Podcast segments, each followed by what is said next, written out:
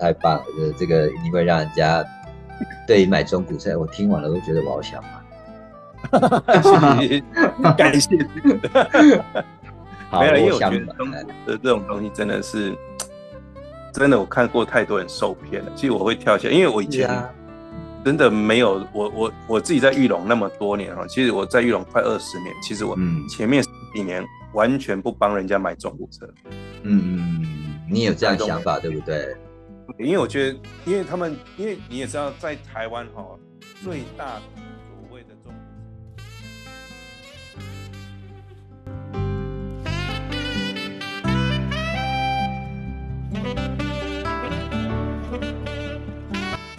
嗨，各位听众朋友，晚安，我是 Bud，欢迎您来到周末 Talking Bar。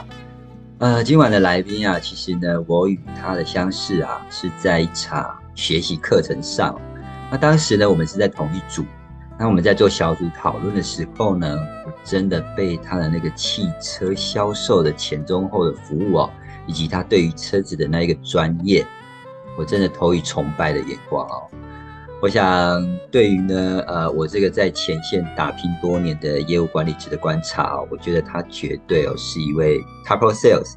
也一定是一位呢卓越的业务主管。那我们来欢迎呢我这位优秀的好朋友大叔，大叔晚安，大家晚安，爸爸晚安，大家好，我是大叔。来来，大叔简单的做一下自我介绍，让我们听众朋友能够对你更了解一下吧。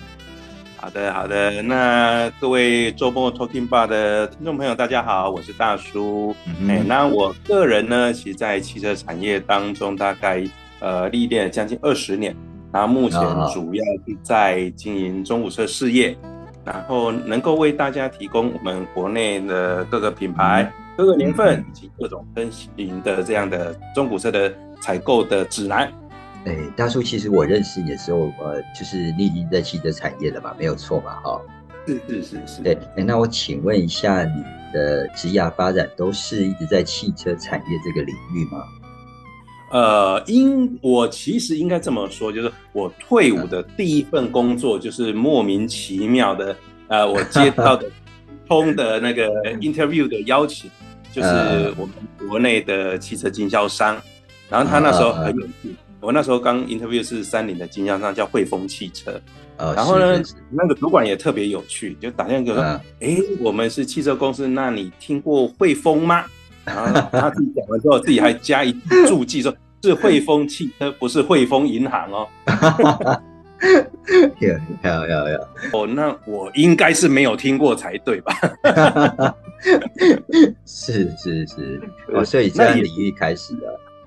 对对对，那就是这样。你也觉得那也很有意思，因为当初因为社会新鲜人嘛，我想说，对，也没有上班过，那人家找我去，那我就傻傻就第一份哎第一个 interview，然后我就去面试，然后就他们也接受了我，那我就开始工作。然后从退伍之后，其实大部分的人都在汽车产业，但是中间当然也有出去流浪一阵子。像我也去过呃职业会计师事务所当顾问，然后我有去过我们的国内的这 GPS，呃现在应该是那个行车记录器的领导厂商当过 PM，但是绕来绕去呢，最终都还是回到汽车产业，所以其实将近二十年的时间都 focus 在汽车产业当中。嗯嗯嗯，而且好像都这样子哦，绕来绕去都还是回到自己比较熟悉的产业哦。是是是嗯，哎，所以你刚刚谈到，就是说在汽车汽车产业大概将近二十年的经验哦，哎，那我们来想一下，你能否谈谈，就是说呢，你在这段职业生涯当中啊，最大的成长跟学习的经历是什么？哦，这个如果说哈，我职业生涯当中最大的成长跟学习经历，其实应该就是说。呃，就跟我当初傻傻的进这个汽车经销商一样，就是反正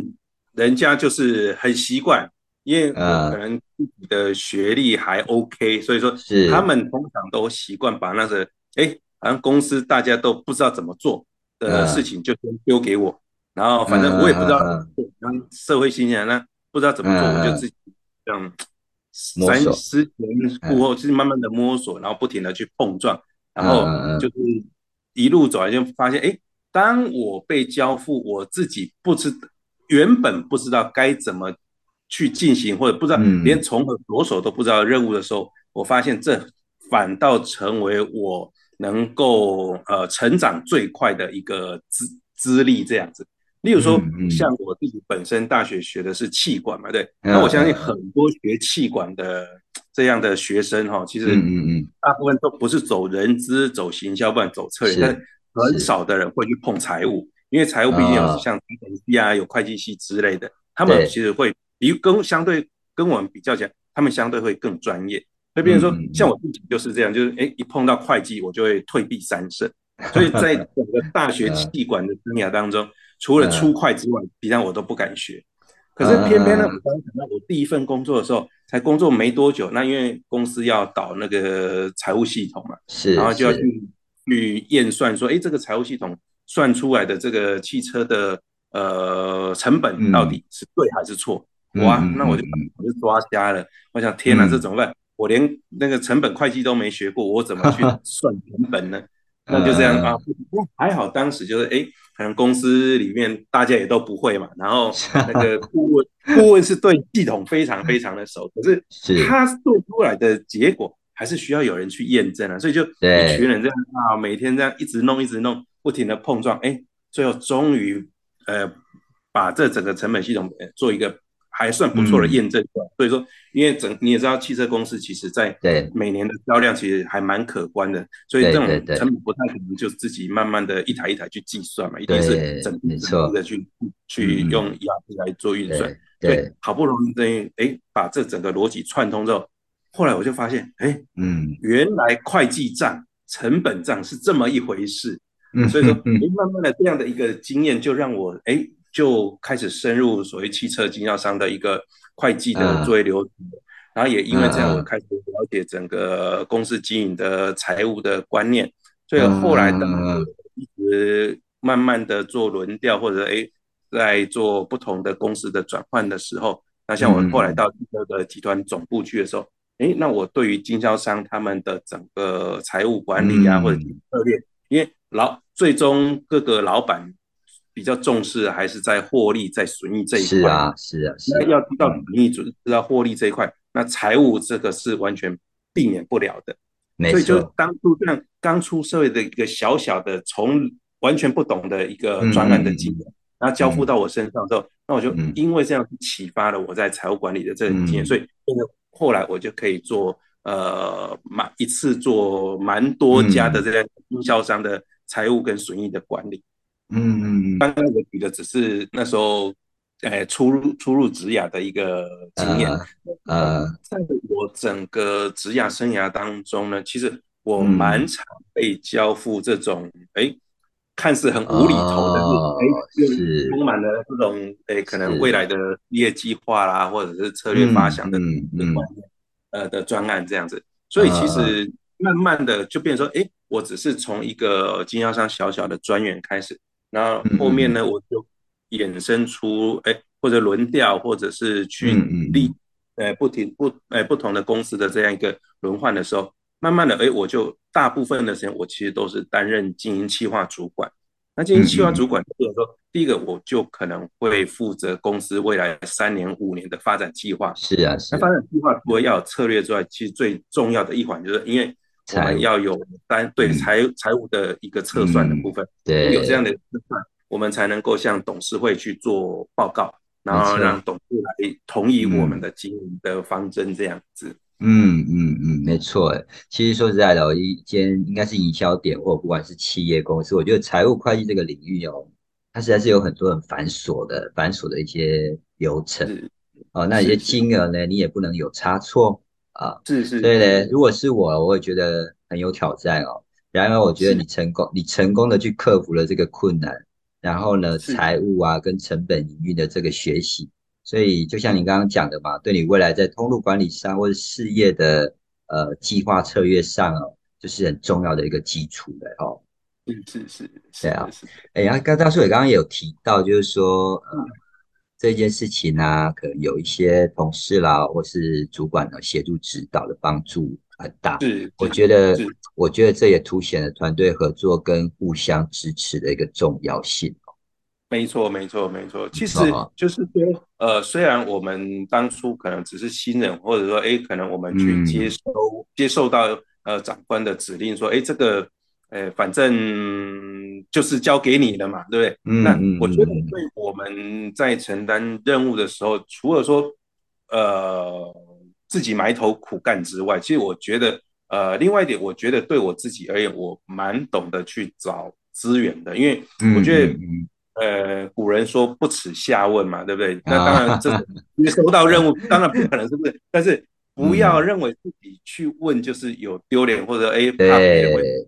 这样。嗯，啊，反正公司是本来一家公司就不会只有老板一个人在做，所以一定会嗯，到处会充满了 team work 这样的一个是啊，是啊，去寻找呃比我们更专业的人来协助。其实我觉得这真的是让我们。从高手上面学经验，嗯嗯是一个捷径。没错没错，人家常常讲学问学问嘛，你要学就要问嘛，对。是的，啊，哎，不过在大叔，哎，我记得我那时候我们在上课，我听你在讲说，就有提到就是说。呃，你在卖中古车的销售时候，叫做一人式呃一人式的那个汽车集团。好，那你刚刚有讲过，你可以独自可以经营台湾全品牌二手车的批发、采购啦、销售啦，哦，然后可以得到这些银行的支持，哦，然后提供一些呃优惠的利率。那我其实比较好奇的就是，我对这个一人式的汽车集团真的蛮好奇的，你要不要来聊一下？感觉好像是只有一个人，是不是？对对对对，就是呃，其实应该说，呃，我自己曾经在汽车集团工作嘛，那就是因为也呃这样的一个历练，所以让我接触到可能很多人平常比较难想象，例如说，哎，我们可能会跟一些银行往来啦，或者哎，我们会呃去了解说，哎。可能新车经销商是怎么运作啦？然后嗯嗯，呃，在中古车市场是怎么在做交易，或者说，哎，怎么去做车况的认定？那甚至就是到后面的整个汽车保险，或者是说，呃，在整个呃金融贷款服务这一块，它是怎么样在产生，或者哎，它背后的规则是什么？那因为比较特别的，我在这么多的领域当中，其实。因为集团太大了，所以每一个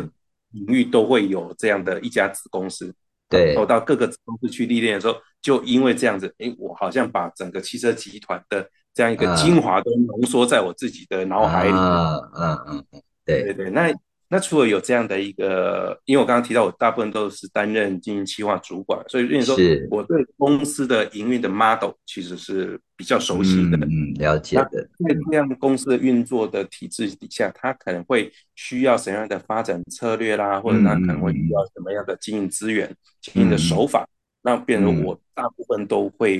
能够接触得到，所以就变成造就，哎，在整个汽车市场上。那我可能就不会单纯只是，例如说，可能只是卖车，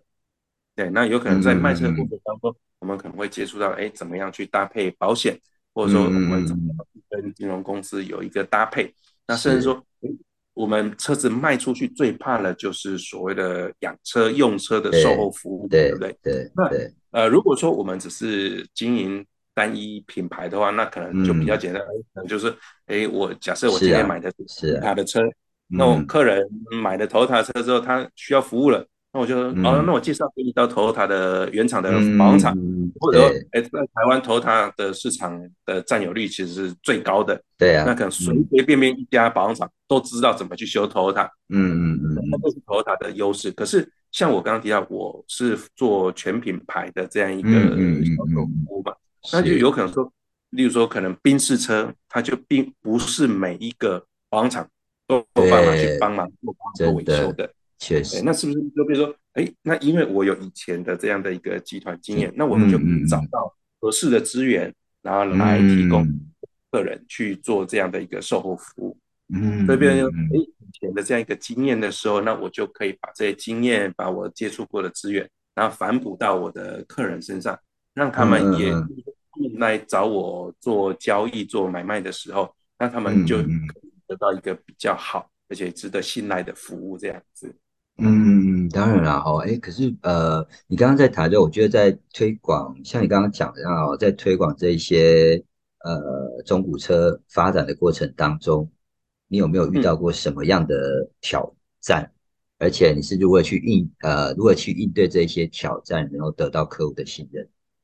嗯，当然了，就是因为在其实像虽然说我刚刚讲的好像自己好像很厉害一样，但是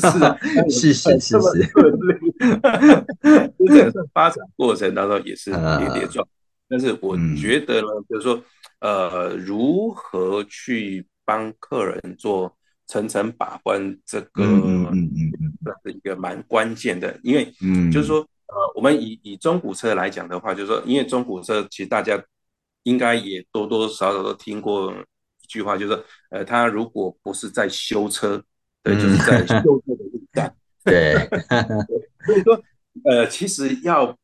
帮客人做到挑好车这件事情，其实对我来讲，其实是蛮大的一个挑战。那虽然说，当然就是说，呃，站在我以，哎，就我以前的经验来讲的话，就是说，嗯，我们可以真的是可以相对来讲，可以帮客人去寻找到一些，因为我们，呃，在汽车业界的一些检验的机制呢，那我们可以培养这样的一个机制，然后去帮客人挑出好车，但是，嗯，也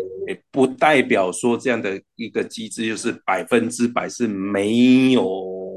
出差错的是，就偶尔还是会，因为人总会，连机器都会犯错，人也是一定会犯错，所以偶尔还是会遇到呃出 trouble 的时候。例如说，那我在我前呃去年底的时候，就曾经服务过一个客人嘛，啊，就说，哎，那他我我我们真的是帮他花了很多心力挑了一台好，算 CP 值比较 OK 的车，对。对，那因为那个客人是在南部，那我个人是在北部。那在要把车子交给他之前呢，那我们一定第一个，我们有经历过那个前面的呃收购的检查，对对对，对已经经历过第一关，对第一关检验，然后第二关就是，因为我们也去监理站做验车，嗯，那这个当然比较程序化、公式化。那是除除了这两关呢，第三关我们说，哎，我要真正要呃把车子交给客人之前。我还会进到我们一个比较专业的保养厂，那它的呃整个规模是还蛮大的，就是一般来讲，大概只有原厂才可以看到一个厂里面会有十几个修车位，所以它是一个非常规模非常大的一个保养厂。是，那也把这台车送到这个大规模的保养厂去做 半天的检测，全面检测，嗯，全面的，因为你要检查一台车就花了半天四个小时。都是从头到尾，那都用专业的专用的汽车电脑去诊断电脑去呃，哎也都没有问题，然后甚至哎我把车子就从北部一路开到南部去交给客人交车，交给嗯完成交车，哎他发动也没有问题，那我们就很开心的就 say goodbye 嘛，对不对？对对。然后呢，那我就去搭高铁，结果呢车票买好，他在月台等高铁，车都还没来，客人就打电话来，哎。我的车发不动了，我想到底怎么回事？对呀，不是不是刚好不是说发动让让它开走了吗？对呀，就是哎，为什么我在场的时候，那些车在我手上都那么的顺利，都没有问题，而且你看我还千里迢迢的开到南部去了，也没有问题。那我当场也是熄火过，然后再让客人也发动给我看，也没有问题。等我前脚一离开，后脚他就发不动，所以那时候我一直。心里就充满了一个一一句话，就是见到鬼了。车子会认人，真的。呃，所以那时候那还好，就是说，那因为遇到这样的一个困境挑战了，那没有办法，我也不，我也没有当下也没有做返回。那所以说，其实我也是找呃我们的呃在南部的，我刚刚提到我们南部的一个。呃，大的厂，然后请厂长来来帮我做对应，这样对。然后那变成在对应的过程当中，让很多关在在好几个月，就是可能在三个月的时间当中，我们帮他重新做了检测，然后也更换一些比较昂贵的零件、零零部件，哎，然后也换了。那真是说，哎，换了之后看起来好像好了，那客人也很开心，就把它开到屏东的山上去玩。而且我呢也没问题，就玩完了之后要下山了，哇，车子又发不动了，我整个天哪，那卡在山上，那卡在山，那怎么办呢？那我只好再找屏东的厂长来协助。啊，然后就帮他把车子从山上把它用车载的，就把它拖，啊，那是来来回回做了好几次之后。那最后一个厂长就跟我讲说，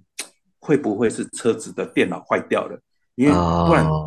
都还是有问题，所以最后我们就非常大胆的把那个车子的电脑换掉。电脑，嗯，一换掉之后发现，哎，果然就正常了，所以才发现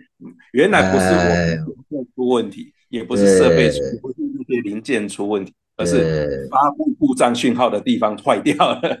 对呀，可是你看现在车子就是这样，现在车子越来越先进，都是要靠那个电脑、电脑那个电脑基板啊。没错，没错。所以当电脑坏掉的时候，可能嗯，它就会乱传讯号出来。嗯嗯那嗯嗯嗯。这样就哎，我们发现说，其实很大的挑战就是我们怎么样去让客人满意。因为对我来讲，我一算是一个人的这样一个汽电视的汽车来讲的话。我仰赖的都还是口碑宣传，所以说，呃，在这样的一个服务过程当中，我怎么样让呃全台到处的客人可以有一个无后顾之忧啦，然后怎么样去让呃售后服务可以做的比较完善，然后让他们，比如说刚刚遇到这个问题，对，呃，对刚刚的我提到这个客人来讲的话，他一定也很哦，我才刚买到一台车，怎么要花三个月的时间去做整理？那幸好就是说，哎，我们的服务的量能算是还 OK，然后可以这样前后帮他能修能换的都处理完。嗯，最重要的是在这三个月当中，他一块钱都没有付。我们我相信 在买中古车，除了找原厂之外，可能应该没有人有可以得到这样的服务了。我 对我觉得这应该变成一台新车了吧。对，对，不过你有提到，就是说为客户层层把关这件事，我觉得这确实哦，就是建立客户信心的关键之一，对。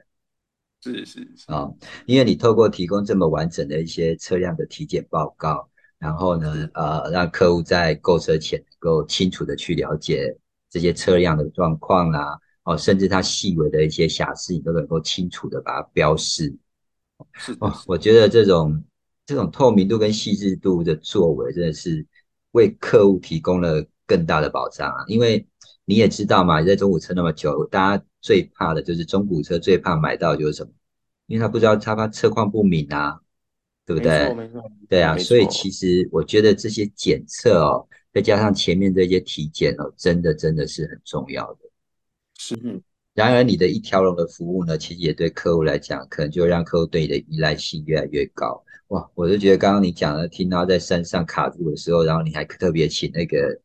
特别请那个厂长上去，然后拖吊车把它拖下来。哎，我想这没有相当的人脉，实在是没办法人想要帮帮这呃做这件事哎，是，对不对？而且还是假日的时候，对呀，大家都在休假。对呀，对呀，对呀，这是哎，不过不过我在想哦，我在想那个。呃，大叔应该比较常遇到，就是大家要买车，第一个应该是问你车价吧？是的，是的，是的，真的，像其实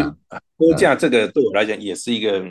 相当苦恼的一个问题。嗯，对对，就是说，呃，我其实开玩笑的讲，就以前我们常常会听听人讲，哎，我我拿那个什么，呃，买买，哎。买出馒头的价钱，想要买到一个大亨堡，呃，买到一个那个 大汉堡，汉堡 是，对，其实这这个我们都还蛮能理解，就因为毕竟，尤其说像买车的，都希望可以买到一个物美价廉。对，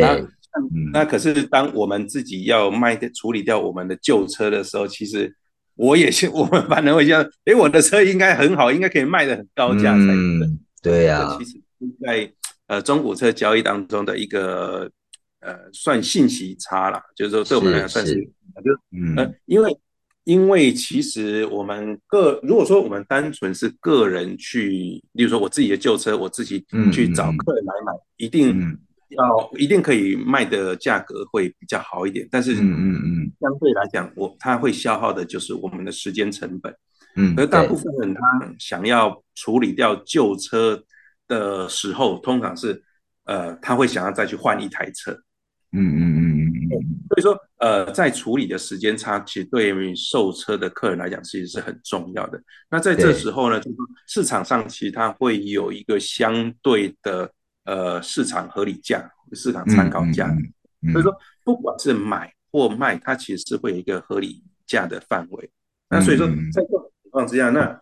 呃，当客人提出，例如说，哎，我曾经遇到客人就常常跟我讲，哎，我我有二十万到三十万的预算，可是我想买一台进口修理车，那大叔可以帮我挑到这样的，讲说，呃，二十万可能连国产的好一点的修理车都买不到，是是，很怪，呃，在这时候。其实就是又回到我刚刚提到，哎，我们有这样的呃，我们自己的关系网里头，嗯，有可以提供还不错的市场的参考价。那所以说我我都还是会从客户的需求来跟他做访谈，然后说，哎，让他知道说，哦，可能在呃什么样的一个车龄啊，那在什么样的一个车况底下，或者什么样的里程，那可能他，例如说他想要买 Toyota 的。或想买呃，可能进口的福斯的之类的修理车的话，嗯那可能价格会落在什么样的区间带？那所以说，我们因为我手头上的资料量是比较大，所以我通常就是可以提供给他们比较充足的 reference。所以这样的情况之下，我们慢慢的就可以把整个需求范围做一个 narrow down 下来。那所以这样我在。讨论真正购买需求的时候，就会比较能够 focus。所以这这时候，哎，不管大家最后不管是要在买或卖，那因为有这样的一个 database 的情况下，那我会对，然后再来就是我会提供给他们比较及时的参考参考价。嗯嗯嗯。有时候我们自认为的，不管是买或卖的价格。有可能是半年前、一年前的价格，可是因为中古车不像新车嘛，中古车其实每个月都会在波动。嗯，对，正常来讲，中古车价应该是每个月是要往下跌，就缓缓的降。可是有时候，当我们遇到哎某个车型比较畅销，比如说像是呃 Toyota 的 Alpha，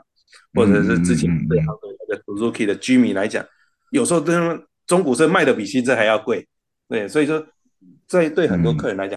对市场参考价比较不熟悉的时候，我就会提供给他这些足够的讯息，让他们对于车价这一块是能够有比较清晰的理解，那也有助于他们在做购买的决策。这样是是，哎，确实，因为觉得其实他去买中古车的缘由，可能就是他新车实在是现在车真的越来越贵了。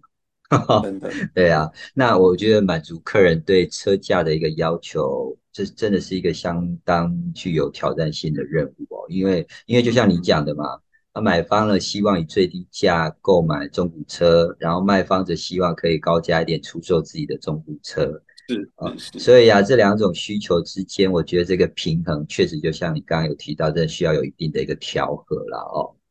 不过我我认为你刚刚提到，就是说你提供最新的这种市场的参考价，然后作为理性的去参考基准。我觉得这是一个非常明智的做法，因为我觉得就是说，呃，我们还是要把价格回归到现实。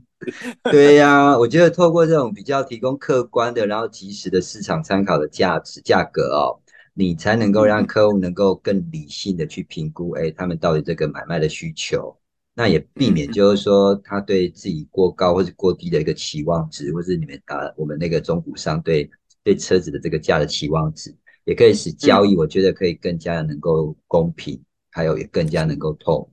我我觉得你这样的做法真的是有助于在建立一个呃更公正、透明跟互惠的一个交易环境我觉得这样人家真的就比较不会对中古车有太大太大的一些误解。是的，是的。其实像现在外面很多人为什么会觉得说，哎，买车容易上当受骗？就是其实对呀，呃，很多不孝的。呃，那种卖家其实也看到了这一点，就是哎，只要我把价格拉得特别低，总会有人上钩这样。是，所以我我往往就是会提供给大家，就是哎，例如说我们举一个宾士当例子好了，就是说，嗯嗯可能开了两三年的宾士车，对，那有的人就在网络上看，哎，三年的宾士车打对折就买得到，他就会想要去看。对啊，那我就会问反问他一个问题：说，如果你的车你是拥有一台宾士车车主，然后三年后对你网络上让你用对折的价格出售，你会愿意吗？对吧？怎么可能？对对呀，对呀，对，因为我们都知道。福塔跟宾士在台湾是相对保值的车嘛？是啊，是啊。那怎么就是？所以我们有时候还是看到低价的时候，还是要回来反思一下它的合理性。嗯，对。哎呀，枉费我们在职场打滚这么久。啊，不过我觉得人有时候真的说实在，因为现在就是环境就是如此嘛。他希望能够，当然就是看到这种东西就觉得吸引啊。是是。哎呀，好。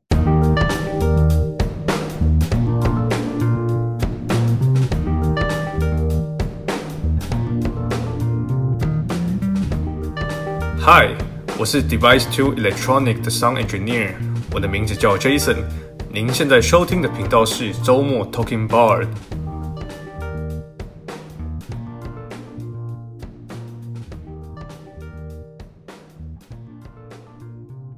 大叔，您刚刚所谈的哦，就是呃，像那些经验呐，还有就是协助客户，然后呢，透过你的呃人脉，然后我想这会不会是因为呃，你有提到就是说在台湾知名的汽车品牌集团这些管理的经验哦，而且这些经验呢，呃，是很跨两岸的哦。哎，如你认为哈，如果你认为说要改造一个呃，要改善一个营销点的绩效，那它的关键因素会是什么？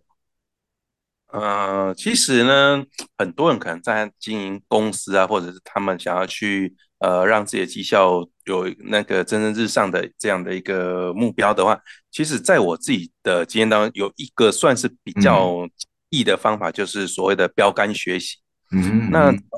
当我们去向更厉害的人去学习模仿的时候，其实是提升我们自己最快的一个捷径。例如说。我以前在辅导我们集团经销商去追求更高获利的时候呢，其实我最常使用的方法就是说，让他们每一位总经理参考第一名的经销商的获利的模式。为什么呢？因为大家其实卖的、做的都是同样的产品跟服务，那为什么有就是能够飞快的成长？那这时候呢，是让大家关注到这个成功的对象，然后我们再透过财务管理的方式，或者是保。是分析，然后逐一去剖析每个经营的环节，去很快的就可以协助公司走到走向成长的道路上。嗯嗯嗯，哎，所以你刚刚提的这种标杆学习，我觉得就是像什么，就是那个向成功者学习嘛。是是是，这就好像为什么常常听到人家推荐，就是给我们看成功人的呃成功者一样。是啊，就是想要成功，就要先模仿，哦，是这样。想想投资获利，就要先看巴菲特传记。好，好像都是哎哈。不过我觉得透过这些呃参考这些最佳经销商的获利趋势哦，然后将公司的这个经营的目标跟成功的案例去相结合。那另外就是可以去进一步来探索哦，我们如何可以让让自己的绩效可以再成长。我觉得这种方法确实是可以提供。蛮宝贵的，给一些营销点的一个洞察力，而且让你能够学习成功者的经验，然后应用到自己的呃那个营销点上嘛。是是是啊，啊，不过我讲你也讲到一个重点啊，还有一个就是财务财务管理报表，我觉得财务管理呃财务管理报表哈，它的呈现是相当重要的一环。是啊，是是，因为它需要仔细的去检视各个经营的环节嘛，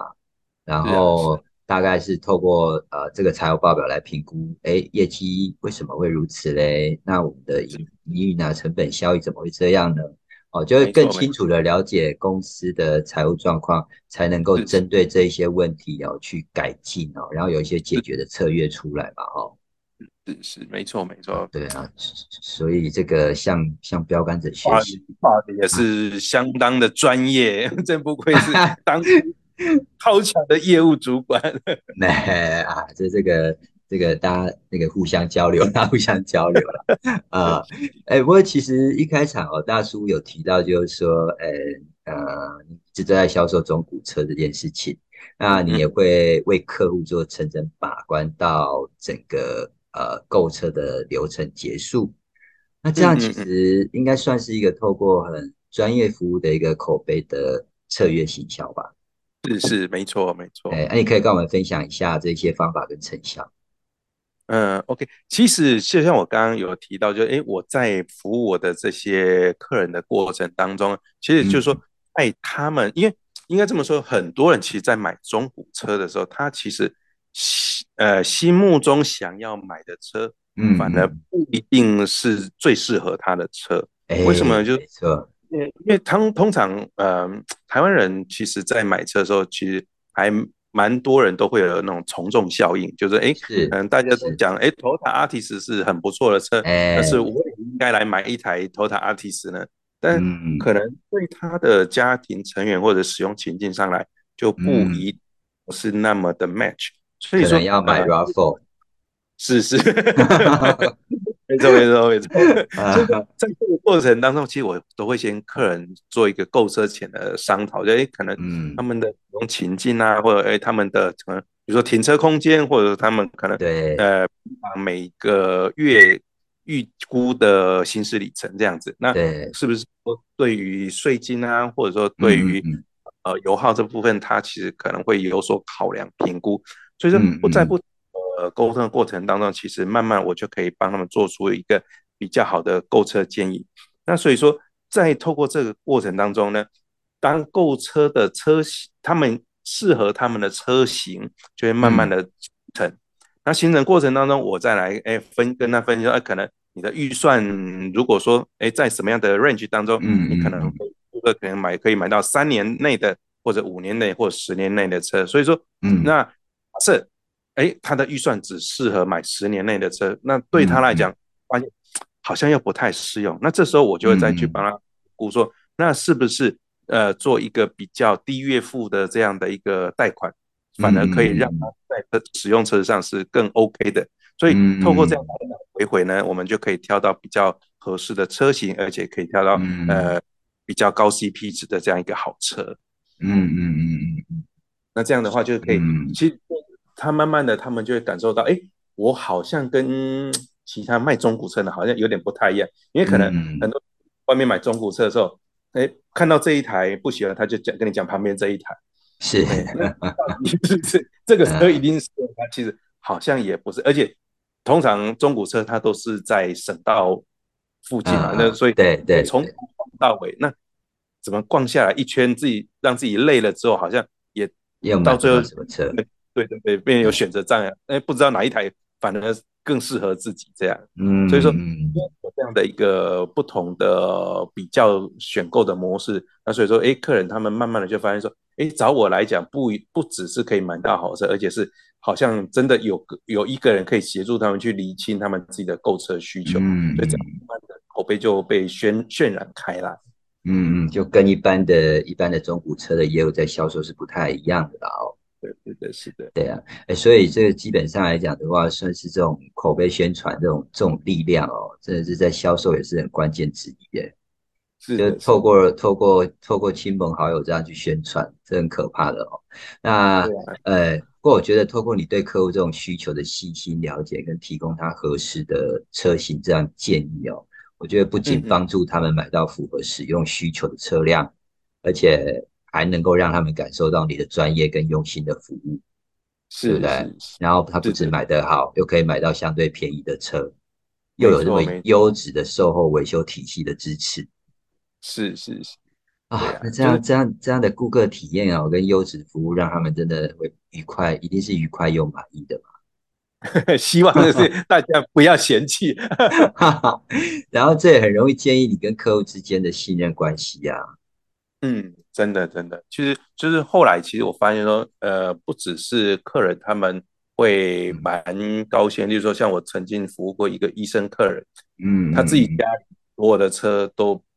变成都是交给我处理，就是，哎，我帮他卖掉一台，他又找我买一台，然后结果他陆陆续帮我介绍了很多亲朋好友这样。是啊，是啊，所以你看哦，医生其实他们买不起新车嘛，他们买得起啊，对不对？当然。对啊，那为什么一定要找你？因为他相信啊。是是是，对吗？他们找我可能买中古车跟买新车的服务其实是没有差异太多的。是啊，而且又好看，价格又便宜，要不？是的，对对对。哎，所以刚刚大叔，我们刚刚这样谈了那么多关于这些行销啦、服务啦，还有呃那个营销点的营运啊，我这边就想要请教一下，就是说呢，您对于中古汽车的市场的未来趋势，你会有什么样的一些看法？呃，应该是说，呃，其实，呃，不管是国内或者是一些比较先进发达国家来看的话，嗯，其实科的整个销售总量都是远高过于新车。像台湾目前来讲，呃，新车销售量一年大概在四十到四十五万辆，嗯，那中车的交易的次数大概就会在六七十万以上。那甚至像美国来讲的话，呃，平均每销售一台新车，然后中古车的销售的过户的次数就会几乎来到二点五以上。所以说，呃，越发达的国家看起来，呃，对于这种二手车的接受的，嗯，呃，接受度反而会越来越高。这样，嗯嗯嗯，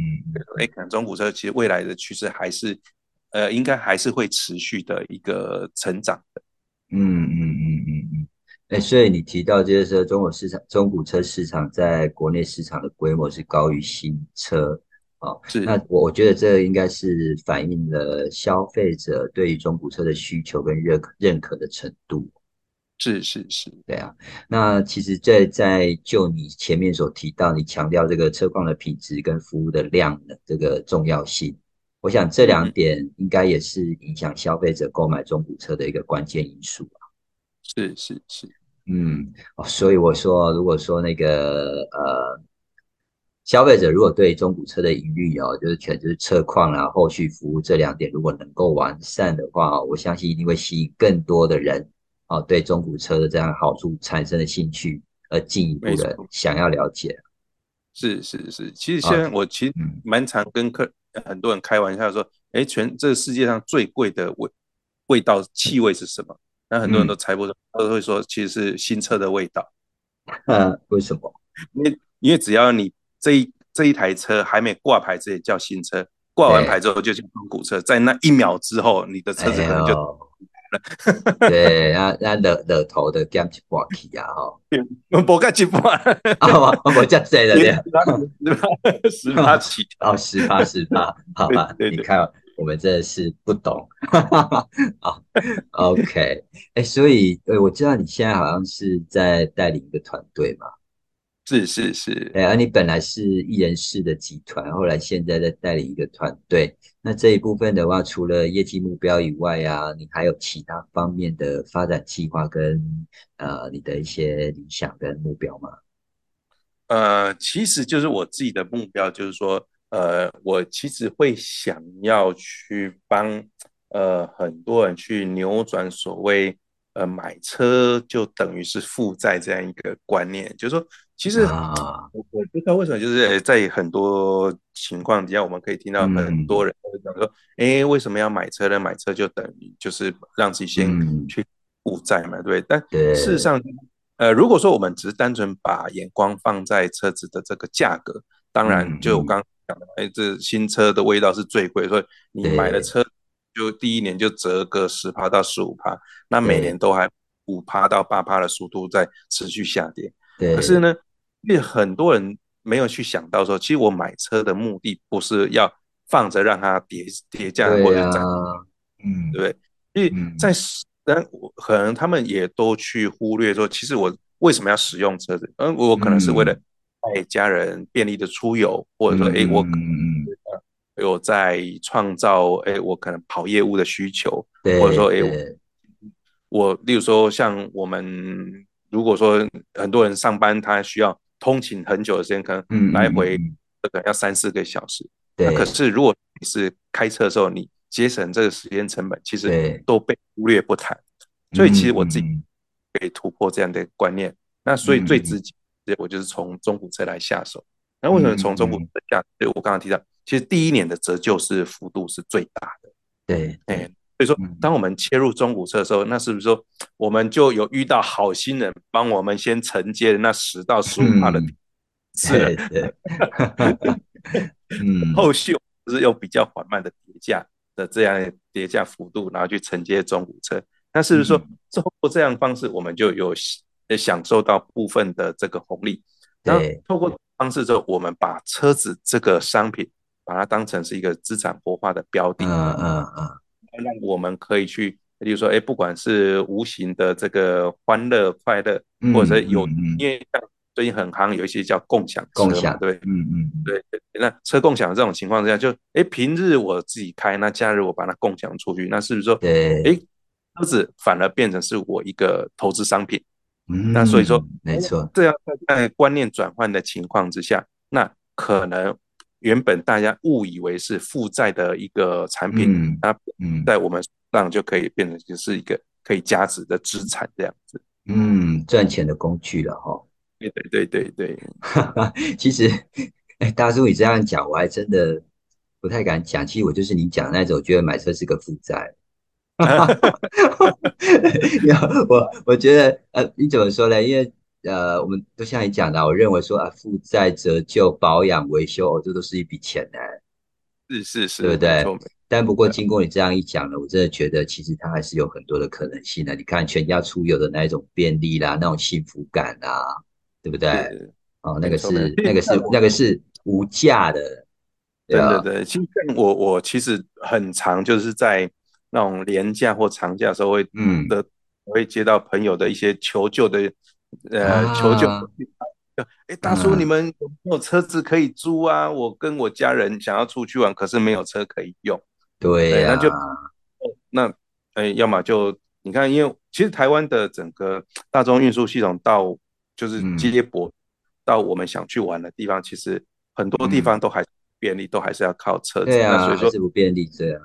对，那当我们玩的时候，要花很多时间是在。舟车劳顿，其实可能那个玩的就会被破坏掉。嗯，等于说旅游比上班还累，对吧？对，没错，没错。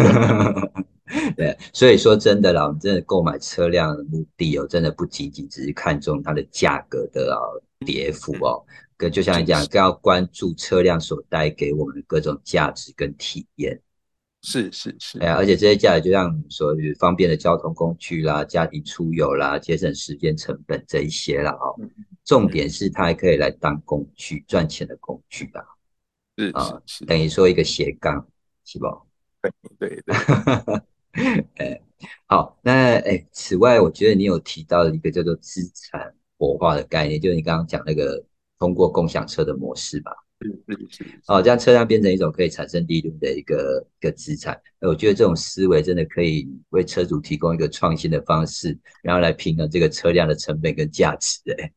没错，没有。其实现在这种其实车共享的观念越来越夯，甚至我曾经听听到的一个案例，就是说，因为像现在电动车非常非常夯嘛，对不对？对。可是电动车的价格，即使它目前最便宜的，都还是我们一。般呃常见的国产贵上不少，嗯，但是有些想去体验嘛，所以我发我听过有一些电动车的车主，他们就组合呃我们的一个团体，然后把他们的电动车共享出来，让有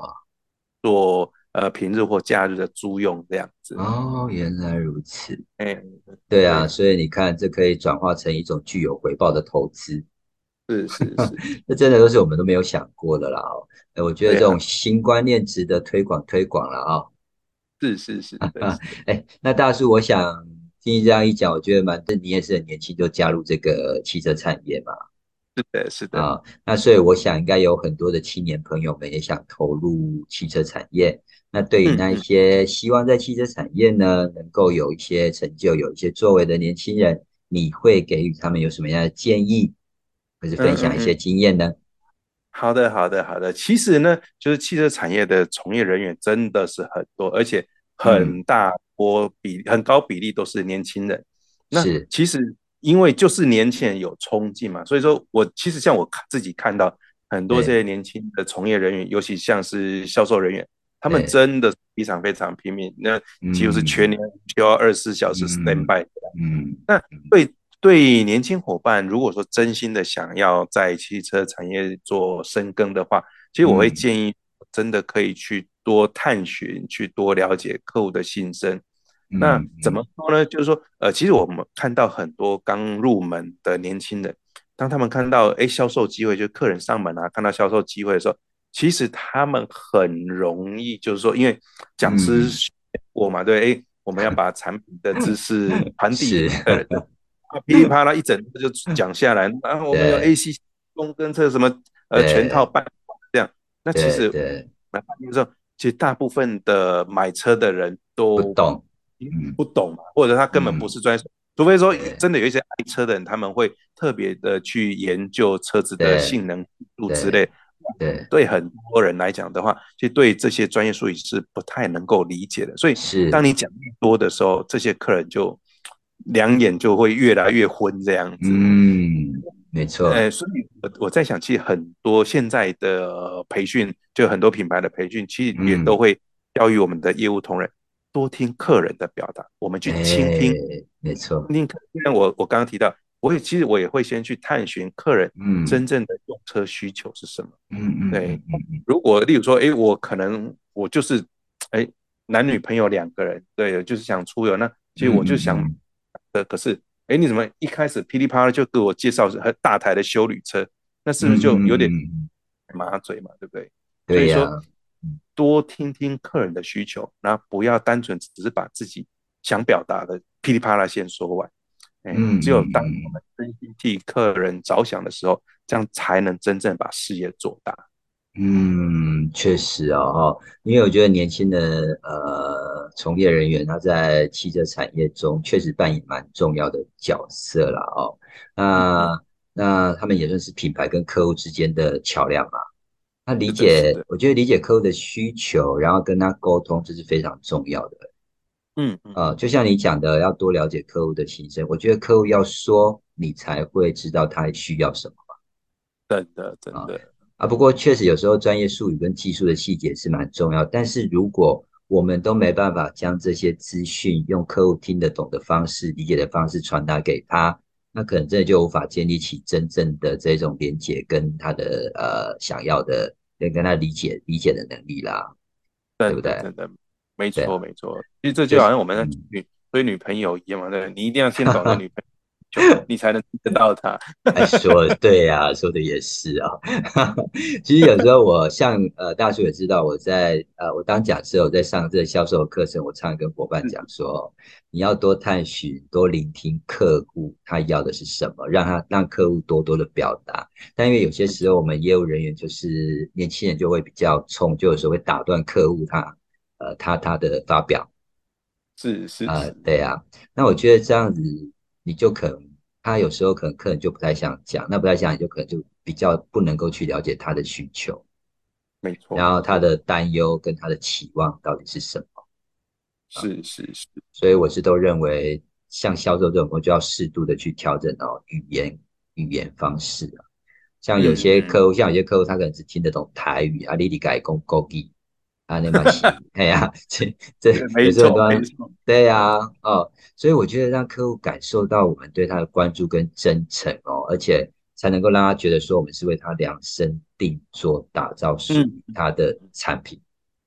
真的真的，这样他才会感受我们服务是很贴心的这样。对呀，对呀，真的。哎，最后呢，其实我也想请大叔哦，能够呃。应该是说，我来请教你了啊，就是对于呢，成为一名优秀的呃营业点的主管，你有什么样的心得？还有他需要培养什么样的关键能力？嗯嗯，其实说优秀，其实真的不敢当，就是我相信，就是在整个业界，比我优秀的主管真的大有人在，所以其实我也 不敢在这种空中大放厥词。哎呦。不要太客气，客气的。就是如果如果说真的是有一些新的要不然其实我我认为啦，就是身为一个主管哦，让我们团队里头的每一份子能够无后顾之忧的做自己专业的事情，这个是很重要。因为让每个人都无后顾之忧的去做专精的事情，相信这个可以让我们销售团队的绩效可以一飞冲天。那所以对我自己来讲，就为了让我的 team member 可以认真的或者心无旁骛的去做，比如说，哎，可能我底下会有采购人员，会有销售人员，那他们平常要去面对卖车的客户或者是买车的客户，那这个是他们应该做的。但是在一个公运作当中，不可能我们只会去面对客人嘛，对，一定会有公司要求啦，或者是诶部门的一些协作，例如说我们中古车呃采购进来了，那不可能马上就卖嘛，一定诶可能要，例如说可能要美容一下啦，或者说有一些地方我们可能要稍微整理或者帮他保养一下，这样让他焕然一新之后才能够出售嘛，对不对？对对对，一些跨部门协调的工作对我来讲就很重要。那因为我只是把这哎，你车买回来了，那采购人赶快去跟保养厂讲一讲，你要修哪里，要做什么，那是不是才面对客人的一个议价之外，他还要去跟保养厂去协调说哦，什么事情？哦，对。那到底那保养厂报出来的整备的价格合不合理？那是不是对采购人来讲的话，他就会有点手忙脚乱？对，那是没错。对我。一个管理人员来讲的话，我会去把这个跨部门协调的任务放在我自己身上，因为毕竟我们作为主管来做呃跨部门的沟通的时候，其实相对来讲会更容易一些，因为毕竟呃我们站在一个领导者的领导同一个地位的，总是比前线的 staff 去 staff 对 staff 沟通会轻，而且呃也比较能够有一个呃好高一点。也，比较高的视野观，比较好的这样一个 over 呃一个观感，呃或者是协调的模式，让我们的整个协作的效率提升，这样子。是也更顺畅哈。是是是，我觉得你刚刚讲了一个很棒的观点，就是作为一个主管哦，要确保那个呃团队成员能够无后顾之忧的专注于他们的这些专业的工作。我真的觉得非常的重要哦，因为如果我觉得有呃，如果说就像你刚刚讲的呃，业务员啊或采购，他有另外额外的一些事情，我觉得可能会打乱他他整个在销售的一个过程。